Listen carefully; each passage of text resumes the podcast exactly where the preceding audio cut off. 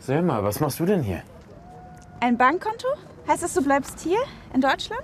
Ja. Cool. Und was willst du machen? Studieren? Nein, ich, ähm, nee, ich habe schon in Spanien zwei Semester Jura studiert. Ich möchte nicht mehr studieren. Ich möchte mit den Händen arbeiten, einen Beruf lernen. Du möchtest eine Ausbildung machen. Ja, ich denke schon. Da musst du jetzt aber schnell Deutsch lernen. Ich gehe gleich zum Sprachkurs. Kommst du mit? Ja, gerne. Zuerst muss ich am Bankautomaten noch Geld abheben. Bankautomaten. Mhm. Du sprichst schon sehr gut. Ich bin ja schon ein Jahr hier. Wartest du kurz? Klar.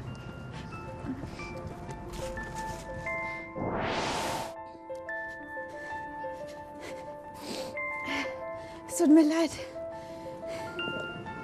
Was ist denn passiert?